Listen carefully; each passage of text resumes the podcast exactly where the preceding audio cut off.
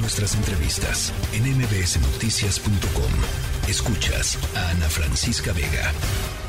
Y el presidente López Obrador eh, reaccionó esta mañana eh, eh, inevitablemente al tema de, de, Zacatecas, pero lo hizo pues con la misma narrativa de siempre, ¿no? Diciendo en los gobiernos anteriores nos dejaron este porquerillero y estamos lidiando con esto. Ahora ya se están enfrentando las causas de la inseguridad. Esto fue lo que dijo el presidente permanentemente atendiendo la situación de Zacatecas. Este fin de semana hubieron estos hechos muy lamentables, la pérdida de vida, el asesinato de un juez y también el intento de fuga de uno de los penales de Zacatecas. Se actuó a tiempo y no pudieron eh, fugarse presos. Sin embargo, se llevaron a cabo actos vandálicos, eh, se incendiaron vehículos, pero estamos trabajando en Zacatecas junto con el gobierno del estado y se ha ido avanzando, pero hace falta más. Ya tenemos mejores resultados de cómo estaba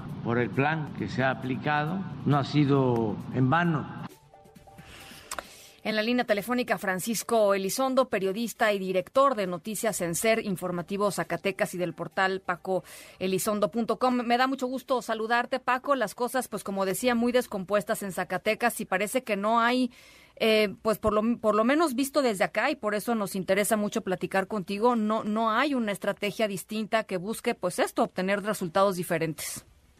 Ana Francisca, me da mucho gusto saludarte y en efecto coincido contigo. Ni desde allá ni desde acá se ve cómo podamos terminar con este monstruo de mil cabezas.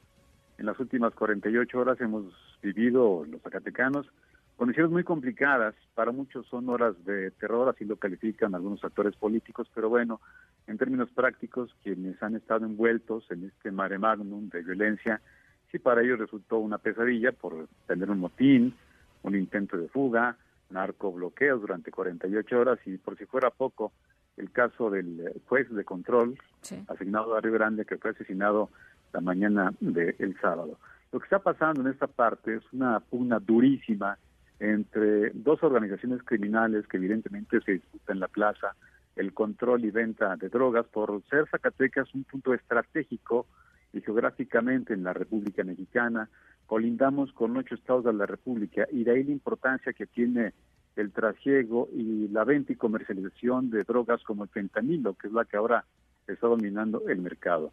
Decir que lo que pasó ayer pues inició particularmente por el asunto de tratar de sacar, ayudar a fugar a grupos importantes de detenidos que tiene un cártel que se disputa el control con otro, precisamente el interior, el interior y el gobierno del centro penitenciario para darnos una idea de lo que trataron de hacer con un gran camión, con un camión de estos que todos conocemos de volteo, pero que transportan material mineral de 20 toneladas. La estrategia era introducir ese camión, impactarlo contra el muro de contención, el muro perimetral del centro penitenciario y por ahí permitir la fuga de cuanto se pudiera. Lo bueno fue de todo esto que las autoridades detectaron perfectamente la intención. A la par con esta intentona de introducir el camión, empezaron con una estrategia que sí fue distractora, con el, eh, la presencia de grupos criminales en carreteras, despojando a los conductores de su vehículo y incendiándolos en el momento para bloquear el paso. Esa fue una estrategia distractora que, pero por fortuna, pues fue detenida y captada muy a tiempo por las autoridades que alcanzaron a someter, controlar, incluso repeler la agresión, porque desde el interior del centro penitenciario, Ana Francisca, hubo detonaciones. El saldo de este primer enfrentamiento entre fuerzas del orden público y miembros del crimen organizado privados de la libertad fue de dos reos, de ellos heridos, y dos agentes de seguridad también heridos.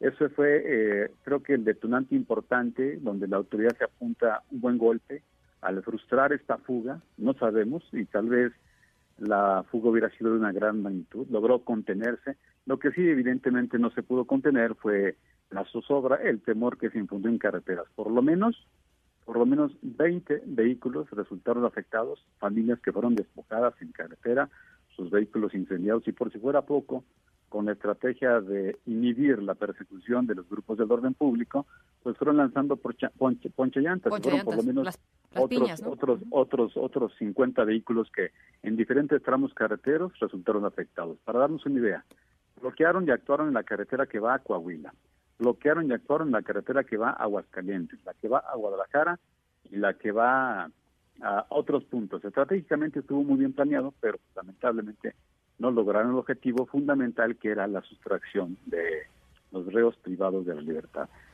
Ahora, eh, perdón, en torno al asesinato del juez de control, escuchaba eh, varias declaraciones diciendo no teníamos eh, información de que el juez estuviera amenazado, que hubiera dicho algo está pasando acá. ¿Cómo, cómo explicar esto, esto, este asesinato, Francisco? Bien, yo platiqué con el magistrado presidente del Tribunal Superior de Justicia, que es el jefe del juez de control, Roberto Elías Martínez, y él inicialmente me dice que no había referido ninguna situación de amenaza, ninguna situación previa que pudiera suponer que el juez estuviera involucrado o hubiera recibido amenazas. El magistrado presidente dice que hace algunos eh, tres semanas hubo un multihomicidio a la espalda de la vivienda justamente del juez en una zona muy populosa del municipio de Guadalupe. Llegaron grupos armados y acribillaron a cinco jóvenes. El juez dice, vio el hecho, los, los sicarios tal vez lo ubicaron y esta es una de las líneas de investigación que supone el magistrado presidente debería seguir. Hasta el momento el presidente lo dijo incluso él mismo, en la mañanera hay videos, ya hay algunas pesquisas avanzadas que nos pueden dar luz para dar con el paradero de los homicidas o el homicida del juez. En cuanto a la fuga o el intento de fuga, pues también hay de alguna forma ya algunas pesquisas para dar para dar con mayor certeza y confirmar qué grupo, qué grupo justamente de la delincuencia organizada está detrás de, de todo este mare magnum de violencia que se vivió en las últimas 48 horas. Ahora, Paco, e, entendiendo que la responsabilidad, digamos, del tema de crimen organizado, pues recae en la Federación, también hay una responsabilidad importantísima de los gobernadores en mantener, pues, la seguridad de sus estados. Eh, y en ese sentido, eh, preguntarte cuál es la percepción pública de lo que hace o deja de hacer el gobernador Monreal es que a través de redes sociales ha habido una ola incesante de críticas por lo que parece ser una omisión. Lamentablemente aquí el gobierno de Zacatecas creo que ha olvidado el tema de la labor de inteligencia. Y como sabemos, los grupos, los grupos criminales tienen ese factor de la sorpresa, que es donde saben atacar y saben pegar donde más duele. Sí pues hay una percepción de que el gobierno de Zacatecas ha dejado de hacer, ha dejado espacios muy prolongados y tú sabes que los vacíos pues se llenan con especulación y eso es lo que ha, lo que ha estado sucediendo.